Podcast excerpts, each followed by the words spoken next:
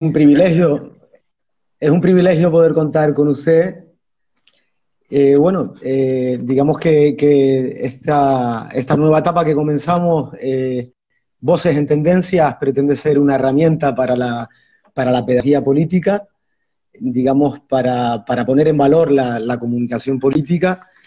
Y, bueno, teníamos algunos planteamientos que hacer. Primero que nada, saludar eh, a todos los, seguidores del Estado.net, desde Voces en Tendencia en Latinoamérica, España y desde, desde el archipiélago canario, que es donde, donde un servidor eh, está aquí presente.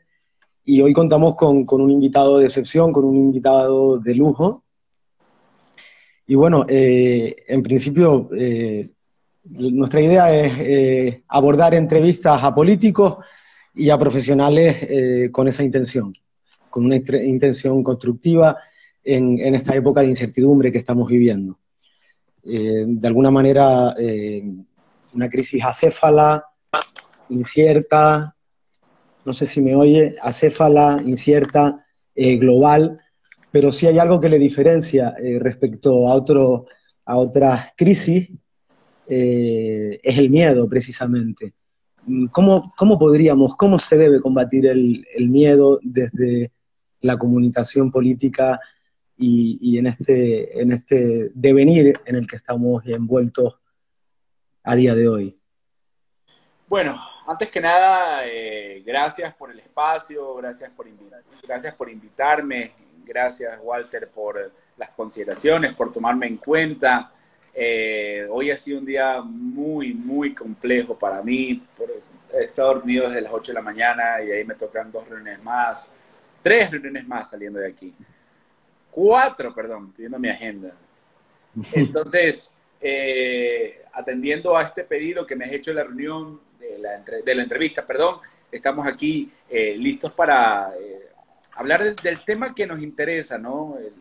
y que ya, ya además ha sido muy comentado.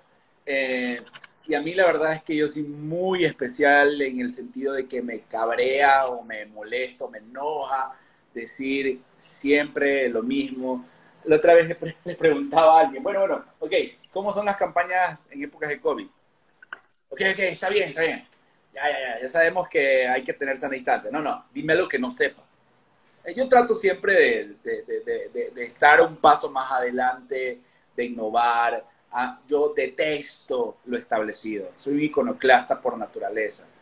Eh, y lo que te voy a mencionar el día de hoy son temas que eh, eh, temas en el que yo discurro diariamente y, son frutos de mis reflexiones, ¿no? es algo que hayamos visto. Por ejemplo, ahora mismo estoy trabajando desde ayer una, una metodología para, llamamos metodología de antiarquetipos, por ejemplo le llamamos la metodología de los antiarquetipos. Entonces, esta metodología de los antiarquetipos nos permite a nosotros, a través de ocho pasos, instalar ideas en la sociedad a través de eh, utilizar técnicas extraídas de la, de guerra, de la guerra, inclusive hemos hecho analogías entre, entre acciones bélicas y lo que se puede hacer en medios digitales. ¿Por qué hacemos esto? Primero nos damos cuenta de que las campañas son completamente digitales cómo combatas el miedo tú o yo es indiferente porque cada quien tiene sus procesos. Yo hoy tuve terapia, yo tengo terapia y en eso soy muy abierto, ¿no? Yo tengo terapias psicológicas con una terapeuta, pero no porque esté lo que hiciste lo que me da igual, sino porque yo quiero ser mejor persona. Y yo estoy resuelto a ser el mejor consultor digital de Latinoamérica. Según un premio ya lo soy, pero quiero hacerlo de verdad, que sea muy reconocido entonces, mi terapia se basa justamente en cómo yo eh, supero mis temores, cómo los confronto. Y me doy cuenta que aunque tengo 38 años, hay muchas acciones que marcaron mi infancia que marcan mi etapa adulta. Por ejemplo, una de ellas es, eh, durante mi infancia eh, sufrí muchas carencias, ¿no? ¿no? No creas que vengo de una familia de clase alta. Entonces, eh, una de las cosas que nosotros, y esto lo hablaba hoy día, una de las cosas que nosotros, para nosotros era un lujo, era ir a comer un Burger King o McDonald's, a un KFC, a un Pizza Hut, era como, wow, ¿sabes? Tremendo. Entonces, a ver, y eso que no lo hacía con mi familia, ¿no? Lo hacía con mi tío. Entonces, claro, ahora eh, yo relaciono esas épocas donde eh, había privación y donde la, la, indulgencia era ir hacia allá, hacia esos lugares, y yo digo, pues ahora tengo el dinero, tengo los, los recursos, podría comprarme una franquicia de Burger King si quisiera. Entonces, hay muchas cosas en mi infancia que las relaciono con mi presente. Entonces, el miedo es algo muy personal. Las creencias limitantes, los temores, todas las personas las tenemos de un... Hola. Aló, ¿sí me escuchas?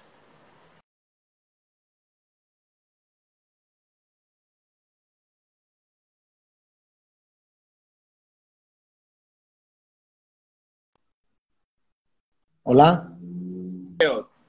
Sí, ok, ahora. Entonces, lo, que te, a lo que te decía es, cada quien tiene sus ideas limitantes, sus creencias limitantes, cada quien tiene sus temores. Mucha gente, los temores se han agudizado actualmente, a otros les ha venido igual. Mi esposa, por ejemplo, Gladys, ella estar encerrada le da igual. A mí, en lo personal, yo, yo, yo, no puedo, yo, mi, mi, propia personalidad, que es muy activa, se me complica estar encerrada. Entonces dije la semana anterior, vámonos a un hotel en la ciudad a escaparnos, ¿no? Entonces, cada quien procesa los míos de forma diferente. Lo que sí es, es eh, estoy convencido de que eh, el miedo está cambiando de cara, ¿no? Estamos pasando del miedo al COVID al miedo de, quedarme sin dinero.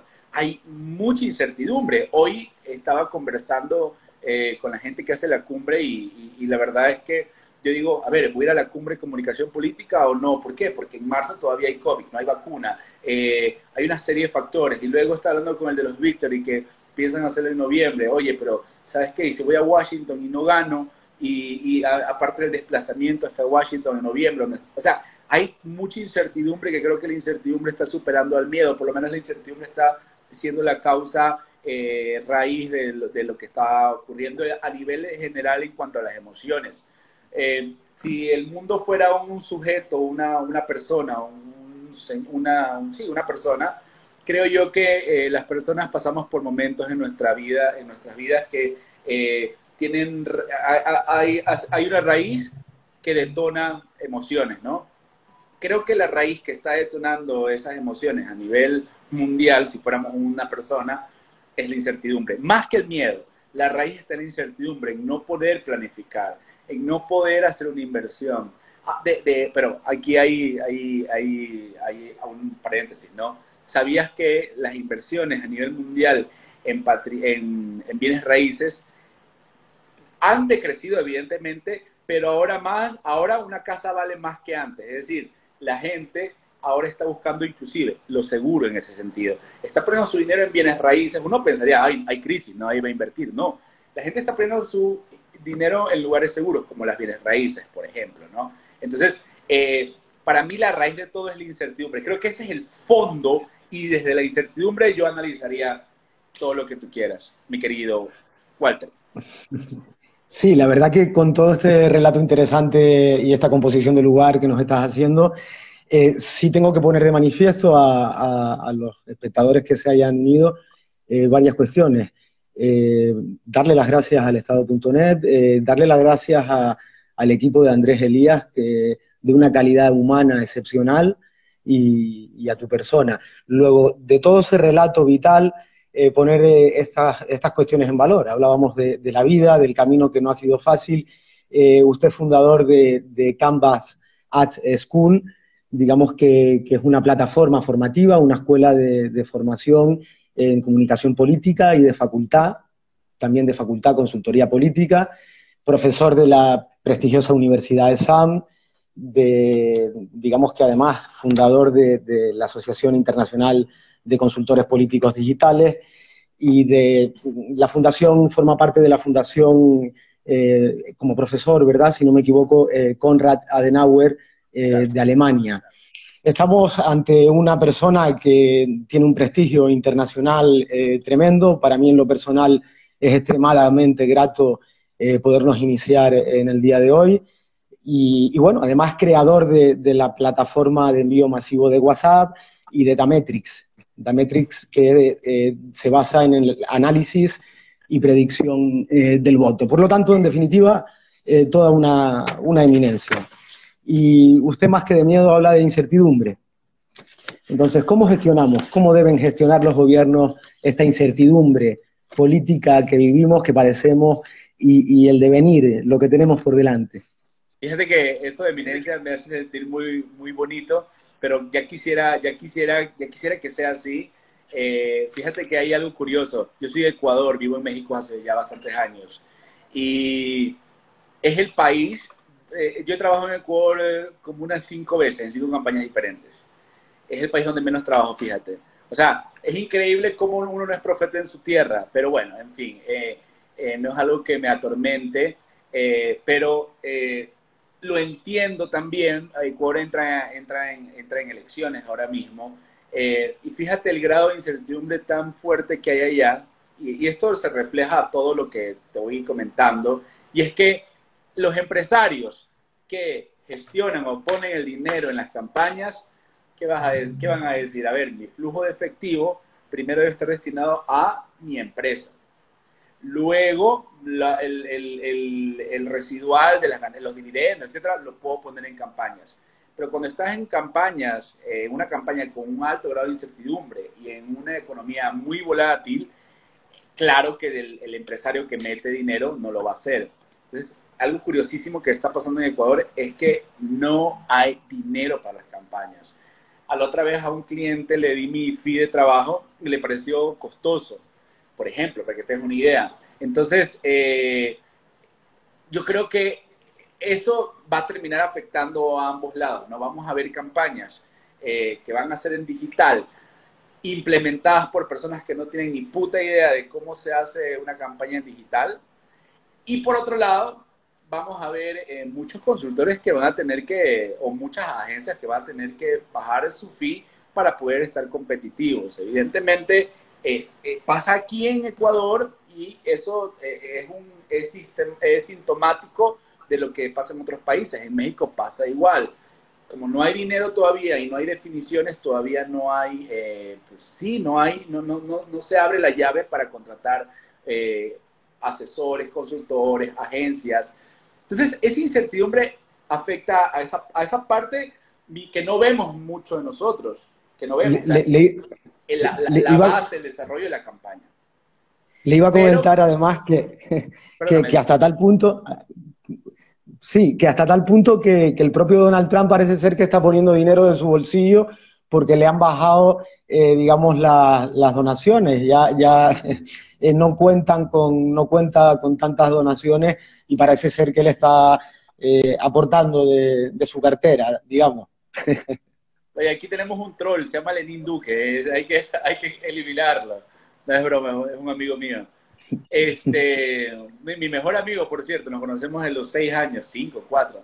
Se me sentaba en las piernas, me acuerdo, en, el jardín. Pero bueno, ese ya es un tema personal de él. En fin, este, entonces volviendo al tema de la incertidumbre, sí, claro, es, es algo que, que, la incertidumbre es sintomático de muchos otros, otros, otras situaciones que vamos a ver como por ejemplo el desarrollo de campañas mal hechas, ¿no? Digital, no, uno piensa que digital es abrir Facebook, WhatsApp, Twitter, ser disruptivo y va y nos vemos. No, papá, hay todo un ecosistema digital donde hay que respetar eh, las audiencias, las plataformas, eh, es una comunicación mucho menos, eh, es una comunicación muy bidireccional que además es menos estructurada que la televisión. En la televisión tú tienes, tienes 10 millones de dólares, contratas a una central de medios, haces un bonito spot, desarrollas un buen mensaje y lo vas ubicando. En digital hay mucha técnica para llevar a, llegar a muchos públicos segmentados. Eh, eh, se, ha comprobado en digital que más funciona lo local que lo macro. Entonces, tienes que además abrir páginas para cada ciudad o para cada pueblo. Entonces, hay una serie de técnicas, de hacks, de tips que si no tienes idea de nada de digital, salvo publicar en Facebook y Twitter, vas a estar perdido, ¿no? Vas a tener, porque aparte, aparte las redes sociales son sí, son, son una caja de resonancia, donde eh, probablemente lo que, lo que termines haciendo es hablándole al público que ya te sigue, que ya te admira, pero lo importante en una campaña es ir a conquistar un mercado electoral en disputa eh, y hablarle ese mercado, convencerlo y llevarlo a que vote por ti. Entonces, mm, es, es complicado porque por un lado no hay dinero, como no saben hacerlo, van a terminar contratando gente que no tiene ni la más remota idea de cómo se hace una campaña digital, entonces vamos a ver grandes desastres, créemelo, te lo aseguro desde ya, o sea, el sentido común me lo dicta. Entonces, estamos, digamos que en una época en la que es una cuestión de ponerse las pilas, porque con los confinamientos, con la pandemia, el consumo digital ha aumentado en todo el planeta. Es decir, eh, digamos que, los partidos, eh, los profesionales tienen que reciclarse, ser autodidactas y, vivimos en, un futuro que es inmediato. Me hablabas de Ecuador, que si no me equivoco es el 7 de febrero, en Venezuela en diciembre y en Estados Unidos en noviembre. Es decir, esas son las elecciones más inmediatas. Por eso yo le preguntaba, eh, de ahí a colación de esto de, que me comentabas de los presupuestos, ¿verdad? Creo que eso es extrapolable a muchas profesiones y, bueno, ¿qué dibujo eh, haces por delante eh, de todos estos procesos electorales? Eh, es decir, veremos desastres, pero también la gente tendrá que ponerse las pilas y formarse, ¿verdad?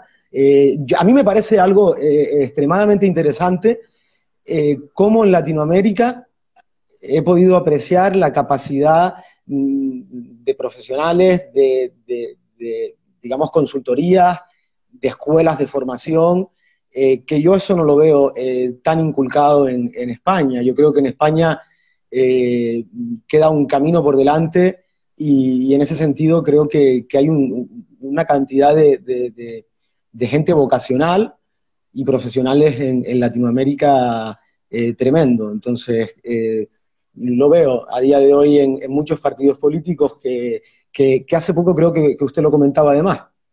Y, y, esto viene a término, es decir, eh, lo de hace una semana ya queda obsoleto. Eh, hace, poco, hace poco que se lo, se lo escuchaba decir a usted en alguna conferencia. Fíjate que nosotros nos estamos replanteando el hecho de cómo hacemos nuestras estrategias, inclusive. Si tú vas a mi sitio web y hay una sección que se llama tienda en línea, hay algo así como 11, le llamamos packs. Eh, son, cada pack tiene varias plantillas para desarrollar estrategias de lo que tú quieras. Eh, si tú el día de hoy compras un pack, probablemente no se parezca en nada a, la estrategia digital que estemos desarrollando con el siguiente cliente. Eh, porque inclusive nosotros nos estamos replanteando la forma en que hacemos la estrategia. Sí, Hola. Se ha cortado. Hola.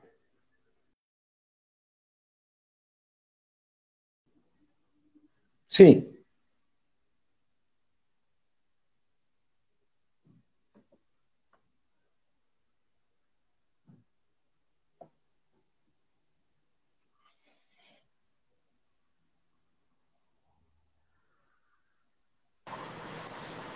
Hola, ya. Sí. Vino Fernando Paso, entró Fernando Paso y se cortó. ¿Qué, ¿Qué, pasa?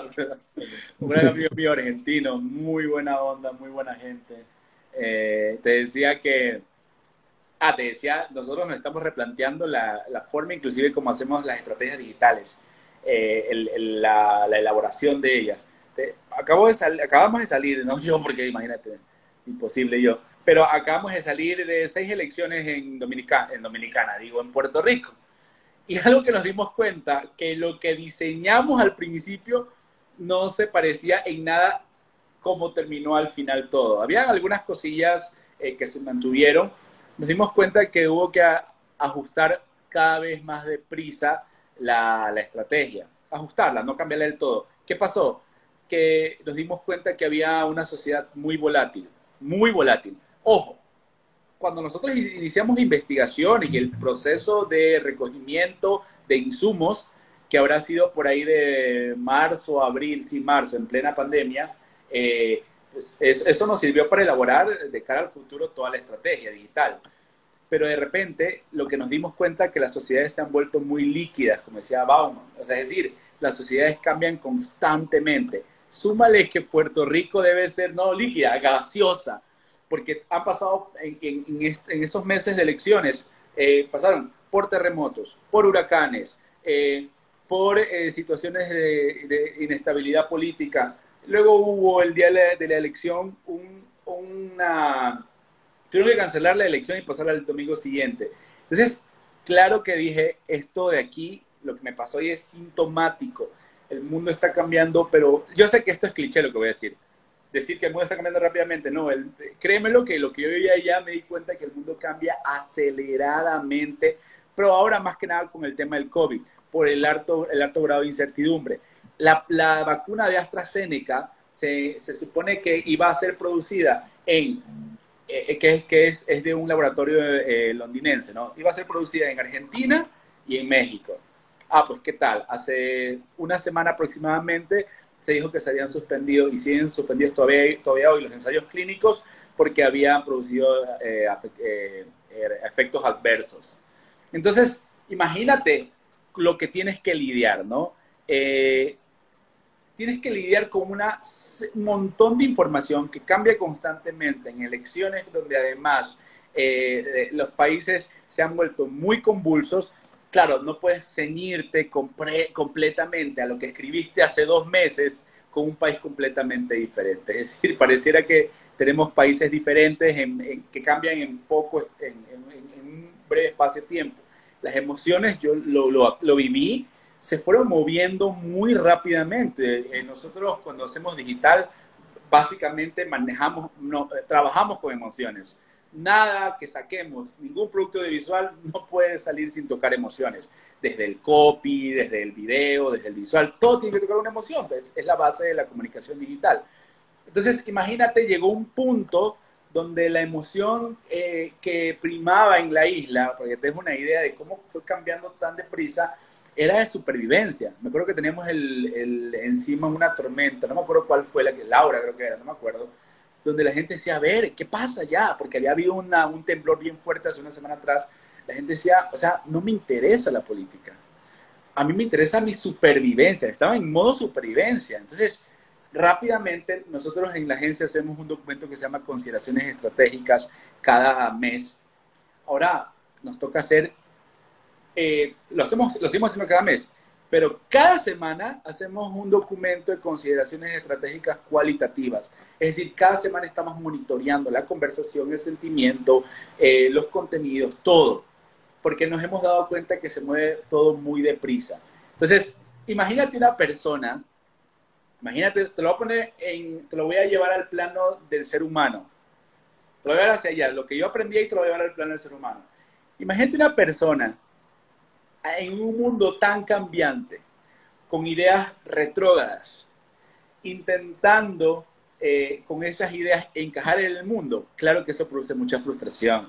No puedes encajar en el mundo de hoy con ideas de hace un año ni siquiera, porque es lo que yo hice, inclusive reaprendí. Y he lanzado un curso en facultad que empieza el próximo 21 no para ganar dinero, ¿eh? lo, he dado muy económico. De hecho, hoy está a 50 dólares. ¿Sabes por qué lo hice? Porque el hecho de investigar para dar una clase te permite a ti actualizarte, te permite a ti cuestionarte, te permite llevar, a, diferencia de los teóricos, los que hacemos la, la, parte de agencia, nos toca llevar de la, teoría, de la práctica, sistematizarlo hacia la teoría. En los académicos es al revés, ¿no? Sistematizan la teoría y de ahí uno tiene que llevarlo a la práctica, que, es más complicado, yo creo. Entonces, eh, pero lo hacemos porque, ¿qué es lo que le he dicho a mi equipo? Porque cada día va a dar uno de la agencia. Tienen que desaprender, o sea, no les va a servir nada, nada. Es más, olvídense de cómo se vienen haciendo las cosas, ya sea de sus anteriores trabajos o de, eh, o de facultad tenemos que nosotros, nosotros no tenemos que eh, sumarnos al cambio, tenemos que generar el cambio, porque son momentos donde nosotros podemos establecer el estándar del futuro. Así yo veo esta situación como una oportunidad de establecer un estándar para el futuro, porque muchas, sí, es cierto, yo, yo, yo estoy constantemente tratando de evaluar mi, mi salud mental para estar fuerte, firme, eh, yo soy muy neurótico, es decir, exploto con facilidad tratar de estar muy calmado, pero por otro lado también estoy pensando siempre cómo voy a hacer que los obstáculos se conviertan en, circunstancias favorables, cómo le doy un sesgo positivo a todo. Entonces, yo vi una oportunidad definitivamente. Y, y, esa oportunidad estuvo muy interesante porque imagínate que en un mes tuvimos tantos clientes como en todo el año pasado.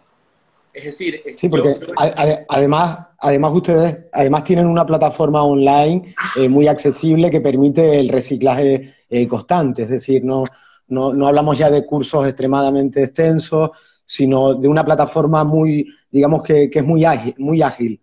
Oye, yo hubiera querido tener hace cinco años cuando empecé en este mundo de la, de la comunicación y la consultoría, eh, yo hubiera querido tener esas plataformas. Te lo juro que ahorita fuera un crack, una eminencia, como tú dices, porque créeme lo que ahora hay tantas plataformas, tanta gente. Eh, con el Social Media Night que hicimos, saludos para Susana Recaldi y Clever Cervantes, eh, son mis cuates de, Guayaquil.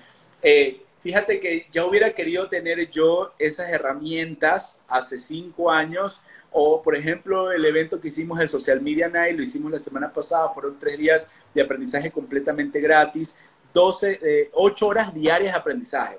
Oye, para mí, yo no sé cómo la gente lo vea, la gente lo ve, a ver, también aquí hay, hay diferencias entre los esquemas mentales, ¿no? La gente lo ve con, oiga, deme un certificado gratis. Sí, es, es mi oportunidad de tener un certificado gratis. ¿Sabes cómo yo lo veo? Yo pienso en grande. Yo lo veo, esto es democratización del conocimiento. O sea, ya no tenemos intermediarios, ya no tenemos que pagar grandes cuotas, tenemos que pagar una universidad carísima. El conocimiento está ahí, está democratizado y lo que tienes que hacer es entrar, interactuar, absorber e interiorizar el conocimiento y, y llevarlo a la práctica, ¿no? Y justamente lo que hacemos nosotros a los graduados de Canvas, les damos la posibilidad de, trabajar en pasantía, ¿no? ¿Para qué? Porque obviamente el conocimiento, si, que se, si, se queda solo aquí y no se lleva a la práctica, no sirve de mucho. Que además hace poco, hace poco lo comentaba usted, caballero, eh, que las crisis, los tiempos de crisis requerían de, más capacitación y en consecuencia también de más, eh, digamos, eficiencia. Obvio, porque eh, tienes que desaprender, tienes que actualizarte, tienes que refrescar. El peor problema para alguien, y es que va a haber un... Yo siempre lo digo y creo que eh, ya estoy cansado de decirlo, y, si, el que voy a entender pocas palabras, mismo social, ¿no? Hay un darwinismo social que se está... ¿Sí me escuchas ahí? Sí, ahora sí, ok. Ok, hay, hay, se, se, va a implementar un darwinismo, bueno, ya está implementado un darwinismo social, y es que las personas que no sepan adaptarse al cambio se van a, quedar. Entonces, el peor, el peor error en esta época sería ser soberbio. Créemelo, el ser soberbio, es decir, yo me las sé todas, yo créemelo que no tengo nada que aprender en la vida, va a ser el peor error que alguien puede cometer, porque es una etapa de desaprender para aprender cosas nuevas, de tener los ojos muy abiertos, de tener muy, pero muy abiertos, la, muy, escuchar mucho porque son cambios que para muchos son imperceptibles, pero para los que estamos viendo oportunidad en todo, surgen nuevas acciones, ¿no? Entonces, eh, oye, a mí hasta me falta, ahorita estoy desarrollando una, una, idea, una empresa nueva, me falta hasta gente que me apoye en esa empresa. Tengo todo, pero me falta alguien que, que, me, que me, apoye, ¿no? Entonces, eh, hay personas que no se le ocurren nada, pues no, bueno, eso ya, ya también depende de cada quien, ¿no? De cómo veas también las circunstancias para mí las circunstancias y el mayor valor que le doy a mi forma y a mi planteamiento mental, y que siempre me lo repito, es siempre ver en las crisis, en los obstáculos, y no hablo de, esta crisis, hablo de así ha sido toda mi vida. Te hablo de que yo para pararme a la universidad fui bartender.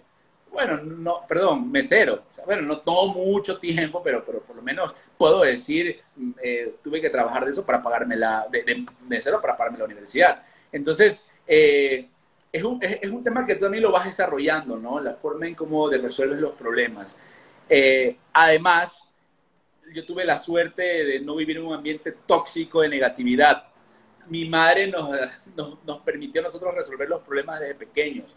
Si no queríamos ir al, colegio era una eh, eh, decisión muy personal. Ella nos hizo ser capaces de entender de que nuestras decisiones tienen circunstancias, ¿no? Entonces, por eso cada final de año de, colegio en Ecuador me quedaba como en 100 materias, claro, porque era un vago que no iba. Entonces, eh, ella me lo enseñó de una forma muy, muy, muy bonita, ¿no? Dándome el control de mis decisiones.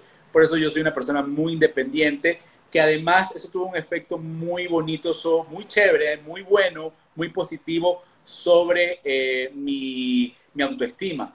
Yo no dependo de el, eh, del comentario de alguien más para sentirme bien, ni, ni dependo de la crítica negativa de alguien para sentirme mal. Finalmente, cuando tú eres independiente, tú sabes que eh, tú trabajas de cara a los objetivos que tú quieres cumplir. Y cuando trabajas de cara a esos objetivos, van a haber muchos, muchas, eh, muchos comentarios negativos, muchos comentarios positivos. Finalmente, cuando trabajas y, entiendes el objetivo lo que haces, es lo que te mueve, ¿no? No, trabajas por un aplauso, no trabajas por que la gente eh, hable bien de ti, finalmente trabajas por objetivos. En este caso, en el Social Media Night, era el hecho de democratizar la, eh, la información. Eh, iba a comentar además que eh, ha, estudiado en, en, Madrid, en, España, en la Universidad Camilo José Cela. Ahí conocí a mi esposa, de hecho, la conocí en, la, en el segundo día de... A ver, no, ¿qué hablo? un día antes de iniciar clases la conocí. La conocí, es decir, la vi por primera vez.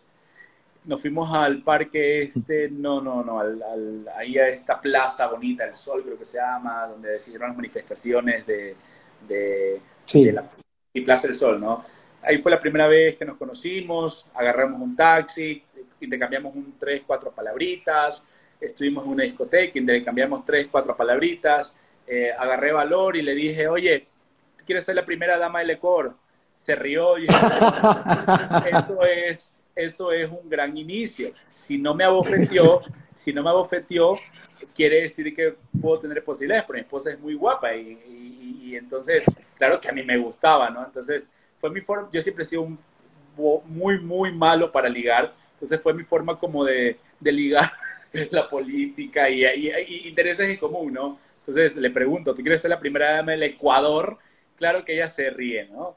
Y pasó un día, yo salí con otros amigos, pasó otro día, eh, dio la coincidencia, diosidencia, si eres ateo como la, la suerte, si, si, eres New Age, eh, la, eh, la, energía positiva, todo todos los astros se alinearon como quieras llamarlo en el idioma que tú hables. Pues eh, en, las dos vertientes ha en las dos vertientes ha triunfado. Y, y, y este, salimos, los dos coincidimos en que salimos en un grupo muy pequeño de amigos, ¿no? a partir de ese día, qué sé yo, 14, 15 de junio, no nos hemos separado hasta hoy, 15 de septiembre. Entonces, he omitido muchas cosas, ¿no? pero si no sería la charla solo de, mi historia de amor. No, pero se le ve que en, el, en, todo este recorrido vital eh, hay, un, hay presente una semilla importante de, humildad y hablaba antes, eh, hablábamos antes de, de la soberbia. Eh, mayoritariamente crees que los gobiernos han sido transparentes con esta crisis. Es decir, antes me hacías énfasis, me hizo un inciso respecto a que no hay que hablar de miedo, sino más bien de incertidumbre. Claro. ahora me viene a término, me viene en el recuerdo este, el presidente de Estados Unidos de América eh, que hablaba de que el candidato demócrata, cuando él estaba en el acto de, Donald Trump, estaba en el acto de nominación eh, de su candidatura, y jugaba con esa incertidumbre, por no decir miedo. Es decir, eh, él afirmaba que, que el candidato demócrata no es la solución, sino es la rendición al virus. Entonces, yo quiero preguntarle eso, es decir, a partir de ahora, quizá yo tenga una visión más cercana en España, eh, a lo mejor Andrés Elías más en Ecuador, pero eh, digamos que, que con la figura que tengo enfrente hoy quiero tener una opinión global respecto a esto. Es decir, eh, ¿crees que, los gobiernos han sido generalmente transparentes? Y luego hago una doble pregunta. ¿Serán serán las próximas elecciones, las próximas campañas, sean en, Ecuador, en Venezuela, en Estados Unidos, serán un plebiscito para premiar o castigar la crisis. Ok, respondo, la respondo, la primera pregunta que me parece muy interesante. No sé si has leído, eh, se llama las 10, me parece que son las 10 técnicas o las 10 estrategias de manipulación de Noam Chomsky, este famoso lingüista de, de la izquierda americana. Bueno, si no lo han leído, si no han leído, se las recomiendo que vayan a leer las 10 estrategias de, manipulación de Noam Chomsky y si las han leído, que se las refresquen. Yo trabajo asesorando a, gobiernos también, a alcaldías. Y te puedo decir de que no es que tenga el manual de Chomsky aquí al lado, no es que lo tengo a ver. Vamos a hacer el plan basándonos en, la, en, el manual de Chomsky. Pero sí te digo que muchas de las herramientas que Noam Chomsky pone en ese documento en la vida real se instalan, como por ejemplo la estrategia de la distracción, ¿no? Eh, todo está enfocado ahorita en, la, en el coronavirus y eso produce que los estados, al, eh, al, tomar eh, todas las decisiones, depende cómo tú veas también la economía. Yo, yo soy un liberal clásico, ¿no? Eh, para mí el, los estados, o por lo menos los países, se han vuelto más estatistas que nunca, porque los estados han, que tomar, han tenido que tomar decisiones muy grandes. Creo que cuando salgamos de esto, los estados van a, ser, van a salir muy fuertes, muy robustecidos, pero no para bien el Estado generalmente es un, generalmente el 99.9% de las veces es un mal administrador. Yo prefiero un Estado más delgado, donde no haya regulaciones que nos impidan el progreso. Luego, es un, es un tema muy, muy personal, ¿no? Eh, luego, otro, otro punto de, de la estrategia de manipulación de Noam Chomsky es crear el problema y ofrecer soluciones. Como los gobiernos saben, y porque nosotros lo hacemos, eh, como los gobiernos saben cuál es la siguiente etapa en la que vamos a entrar, por ejemplo, las siguientes etapas que vamos a entrar son las de, eh, eh, ay, se me fue el nombre, caídas y. Y hoy, hoy, justamente hoy lo he dicho todo el día, eh, caídas y recaídas, no, brotes y rebrotes, perdón. Sobre todo en el cono sur, también en España, viene un diciembre muy frío, diciembre, enero, febrero, muy frío. Entonces, se esperan brotes y rebrotes, ¿no? Nosotros sabemos que, es, que, que va a ser así, entonces ya sabemos lo que va a pasar y en consecuencias de ya estamos preparando eh, mensajes. A mí ese, ese conocimiento me permite, por lo menos a mí personalmente, yo lo utilizo para saber de que, por ejemplo, enero, febrero y marzo no voy a viajar, voy a tomar más precauciones, eh, voy a evitar hacer inversiones, que porque sé que van a, eh, vamos a entrar en, esa, en ese momento donde los, van a volver los colores rojos.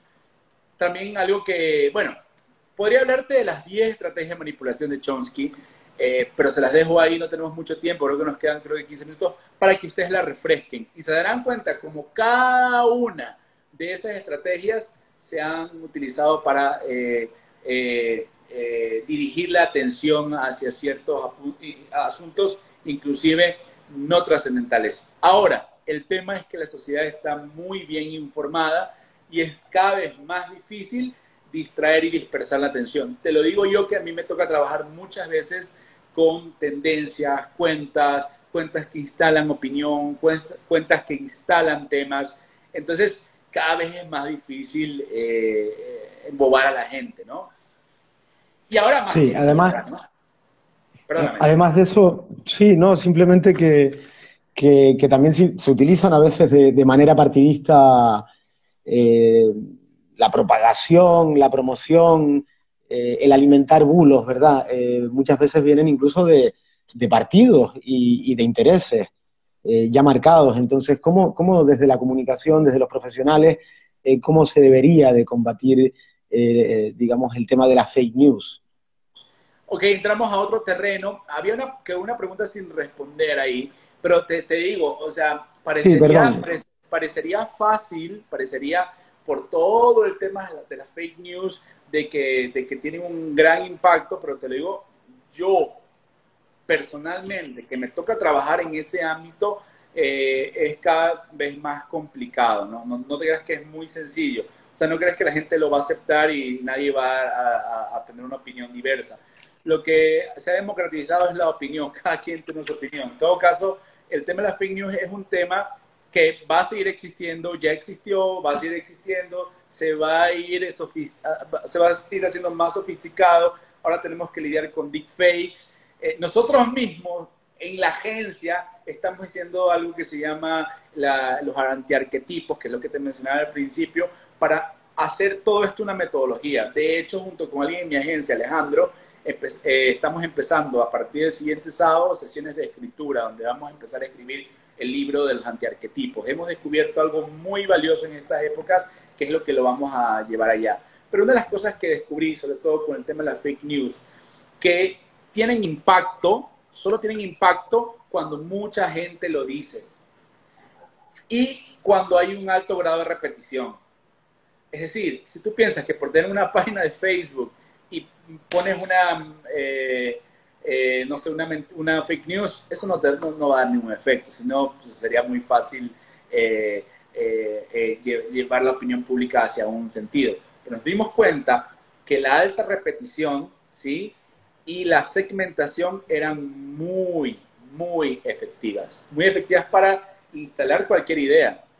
Solo que no es algo que se dice fácil, pero hacerlo es complejo, es complejo, muy complejo. Se trata de, de, conocer ciertas técnicas, como la técnica de la pecera en red, en digital, que te permite ir haciendo eh, páginas con gran, eh, eh, que adquieran una comunidad muy segmentada. O sea, es un tema un poco más, más complejo, ¿no? Pero en todo caso, sí tienen impacto cuando la haces en esos sentidos, pero, pero si es una acción aislada, no va a tener impacto. Es decir, las fake news tienen impacto cuando hay una estrategia detrás de repetición y alcance muy segmentado. Sí, y, bueno, y además en, muchos casos, digamos que de poderes promovidas por poderes económicos importantes. Eh, retomo un poco lo que le planteaba, eh, hablábamos de, si, que, si las próximas campañas, las próximas eh, elecciones, las próximas campañas, digamos, eran un plebiscito para, para premiar o castigar eh, la gestión de la crisis sanitaria y nos queda poco tiempo, pero bueno, hay tantas cosas. Luego, eh, en estos días, si no me equivoco, durante el día de hoy o ayer, eh, también usted impartía una masterclass sobre cómo combatir los ataques de, bots y luego un tema a día de hoy, el papel que, juega el, Big Data, etcétera.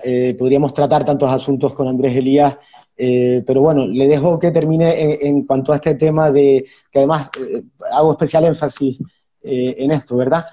si las campañas, los votantes van a premiar o castigar, digamos, las gestiones de, las crisis, de la, crisis en, sus respectivos países, y si la abstención puede jugar un, papel importante en esta época que vivimos. bueno, yo creo eh, y eso lo, lo, lo, vengo desarrollando desde el primer webinar gratis que lo, que lo iniciamos justo cuando se pusieron de moda los webinars. Nosotros ya lo veníamos haciendo, la verdad, desde hace ya dos años atrás. Es decir, la parte digital lo tenemos muy, muy bien interiorizada. Pero fíjate que lo decíamos, ¿no? De que iba a haber un, dos cosas que yo estoy viendo que se repiten en todos los países. Va a haber un alto grado de abstencionismo, es decir, la gente no va a salir a votar y lo segundo es que las elecciones van a ser un plebiscito. La gente va a salir a votar encabronada, eso es una realidad. Eh, eh, y ese encabronamiento nosotros consciente o inconscientemente le damos una causa. Fíjate, yo por ejemplo ahora mismo, saludos a, Luis Lucho que nos ve desde Guayaquil, un amigo mío de Tony. Muchos amigos se, me han pasado ahí, pero no los he podido saludar. En fin, eh, lo que te decía es, la gente va a salir muy encabronada y, fíjate, ¿no? las campañas se tratan de conectar con las emociones de los electores.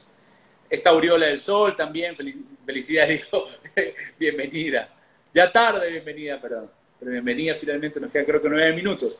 Entonces, yo mismo ahora estoy súper mega encabronado porque estoy viviendo en un departamento, en un, en un departamento eh, de dos cuartos, pero yo siempre he estado acostumbrado a vivir en, pues, espacios más grandes, ¿no? Yo, no sé, creo que sufre claustrofobia, no diagnosticado algo así. Y hasta que nos entreguen la casa falta un mes. Yo entiendo el origen de mi frustración actualmente. Entiendo que yo estoy acostumbrado a estar en espacios más abiertos, a tener mi libertad, a, tomar el, el control de mis emociones y mis decisiones me criaron para eso, me eduqué para eso. Pero muchísima gente, te diría que el 95% de las personas no tienen idea de la causa de sus frustraciones. El 90, yo creo que el 96% no tienen idea de la causa de sus frustraciones. Entonces, eh, lo más fácil, eh, más, para ellos es más fácil que detenerse un ratito en su ajetreada vida y tratar de entender sus emociones, definir sus emociones, entender lo que le pasa, entender de dónde proviene la frustración de sus vidas, es simplemente pues eh, salir el día de... Ah, estoy aquí, aquí haciendo una, reducción por espacio-tiempo, ¿no? pero salir el día de a castigar. Esa frustración no entendida por la gente va a, ser de, va, va, va a producir un voto emocional muy, muy fuerte el día de, sumado a que esa frustración no entendida, eh, provocada por, por, aspectos que los gobiernos ni siquiera pueden regular, además. Eh, la economía, eh, según muchísimos informes... Hola. sí, ¿me escuchas? ¿No me escuchas o no? Hola.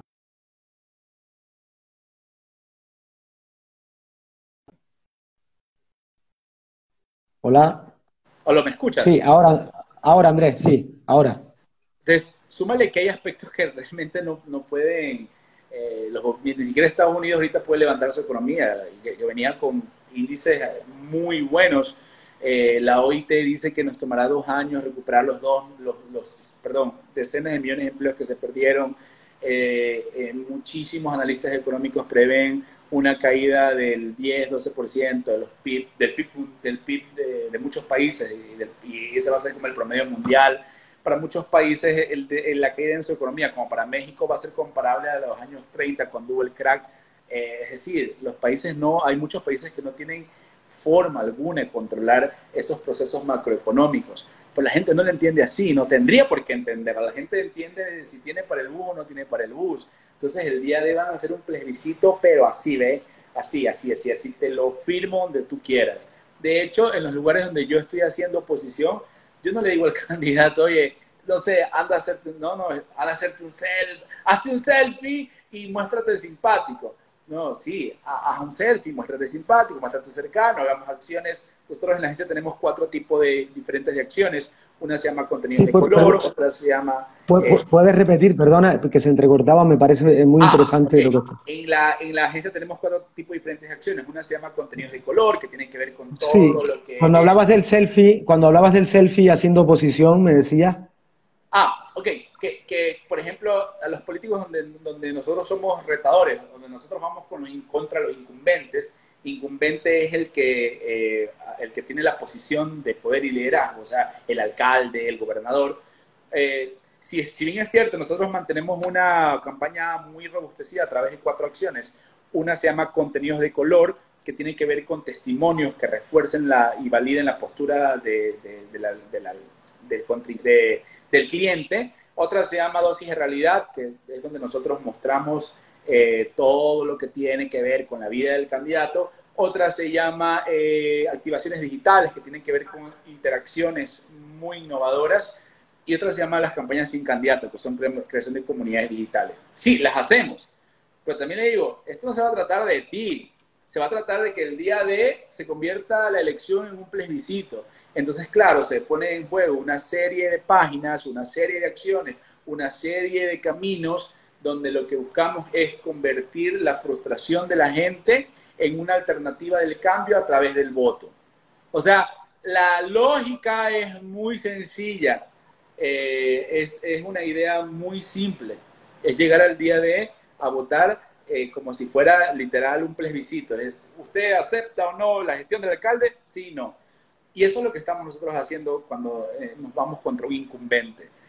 Es, es, lo que la gente va, más que darle el, el, peso ha cambiado, ¿no? Antes el peso tú le dabas eh, el peso mucho más, le dabas el peso a la figura, a la propuesta, pero en estas diversas elecciones donde estamos trabajando contra los incumbentes, estamos dando un peso similar a la campaña de contraste de la campaña.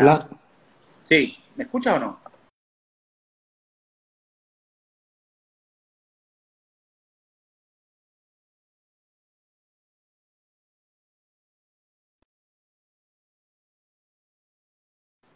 Hola. Andrés, hola. Hola, ya. Sí, que en estas elecciones me decía... Ah, que en estas elecciones le hemos dado una ponderancia igual, tanto la campaña A como la campaña B. En las elecciones donde nos toca estar contra el incumbente, por si acaso, ¿no? O sea, yo tengo clarísimo que si yo no voy a ganar la elección por el carisma de mi candidato, la voy a ganar por los errores del otro, por la frustración de la gente, porque, porque le, estoy, le, estoy, le estoy mostrando a la gente lo horrible de la gestión que está haciendo el actual alcalde, porque las cosas no se han solucionado y tratar ¿Y no de... Crees, ¿Y no crees, no crees que, que a veces también la, la, la vocación de Estado, cuando un partido se muestra ante la sociedad eh, como un partido sólido, eh, con vocación de Estado, de decir, oiga, vamos a pechugar y poner de nuestra parte. Mm, es decir, a veces los enfrentamientos, el aprovechar una pandemia para sacar rédito eh, político, al final eso le resta al que está en la oposición también. Es decir, no solo que se vaya a premiar o a castigar la crisis, que esto va a ser, digamos, esa frustración global, sino que también se pondrá en valor un poco a la gente que de alguna manera haya sabido estar, a esas fuerzas que, hayan tenido un, comportamiento, digamos, no mezquino, no mezquino, sino constructivo. Ok. ¿Me explico? Mira, eh, no sé si me, eh, explico mi reflexión. sí, sí, te, entiendo. Los, eh, los analistas políticos no entienden la política como los que estamos dentro de la política. Es como, por ejemplo, y te lo voy a decir sin cinismo, te lo voy a decir así, de frente. Eh, hay un documental muy bueno que están transmitiendo en HBO que se llama eh, Bob. Es V-O-W. Es sobre una secta que se llama Nexion, una secta que en México tuvo muchísimo alcance, tenía centros en Monterrey, Ciudad de México, Guadalajara. Había mucha gente de dinero, hacer un curso ahí te costaba 2.600 dólares, o sea, muy costoso, no cualquiera entraba a sus cursos. Eran cursos de cinco días además. Entonces, es interesante. Yo veo siempre las cosas, no, no por diversidad. A ver, trabajo en política, estoy todo el tiempo lleno de política, entonces eh, a veces quiero escapes. Por eso me encanta Padre de Familia, eh, o ver Modern Family, o ver Malcolm. Pero a veces yo veo programas con una óptica meramente eh, terapéutica, ¿no? O tratar de ver el, el detrás. Cuando tú ves ese documental, te das cuenta que las personas que están en las sectas no se dan cuenta que están en una secta. Cuando estás dentro, pierdes, pierdes, pierdes noción y sentido de la realidad y se distorsiona tu imagen del mundo exterior. Cuando estás dentro de una secta, no te das cuenta que estás dentro de una secta. Cuando estás fuera, te das cuenta, ah, ¿por qué no me cuenta de esto? Etcétera. Cuando estás dentro haciendo política, no ves las cosas como tú me lo acabas de preguntar. Mucha gente, la otra vez yo tenía una discusión brutal en Facebook, mucha gente se metía ahí a, a dialogar. Finalmente esa es mi forma de ser, ¿no? Ser muy eh, eh, confrontador. Y yo les decía, sí, sí, ustedes ven, eh, yo, estaba hablando acerca de que mientras más beneficios sociales estamos dando en un municipio, eso iba a permitir que más gente salga a votar el día de. Ustedes lo ven eso como una medida populista. Sí, eso lo, así lo ven ustedes, desde afuera, desde el análisis. Pero cuando estás dentro, no lo ves así. Lo ves como una forma de ayudar a la gente y que además colateralmente te va a ayudar a seguir manteniendo el poder. Cuando yo te hablo acerca del contraste y estás en una campaña, no lo estás viendo como que estás debilitando eh, las instituciones o no lo estás viendo como que estás debilitando la democracia, lo estás viendo como un mecanismo para ganar una elección. Entonces, dentro de una campaña pierdes esa, esa, esa noción y esa delgada línea entre lo que tú podrías llamarle ético, moral, etcétera, ¿no? A mí no me gusta ser cínico, me gusta ser muy directo. Y si eso pues ocasiona que la gente me critique, adelante, me encantan. Entonces, ese es el tema, mi estimado. Oye, te agradezco muchísimo, ¿eh? La verdad es que ha sido muy interesante todo lo que me has preguntado. Espero que esto se repita. Un placer, el gusto, el gusto es mío. La verdad que, que ha sido muy interesante y, un auténtico gusto contar contigo. ¿eh? Gracias.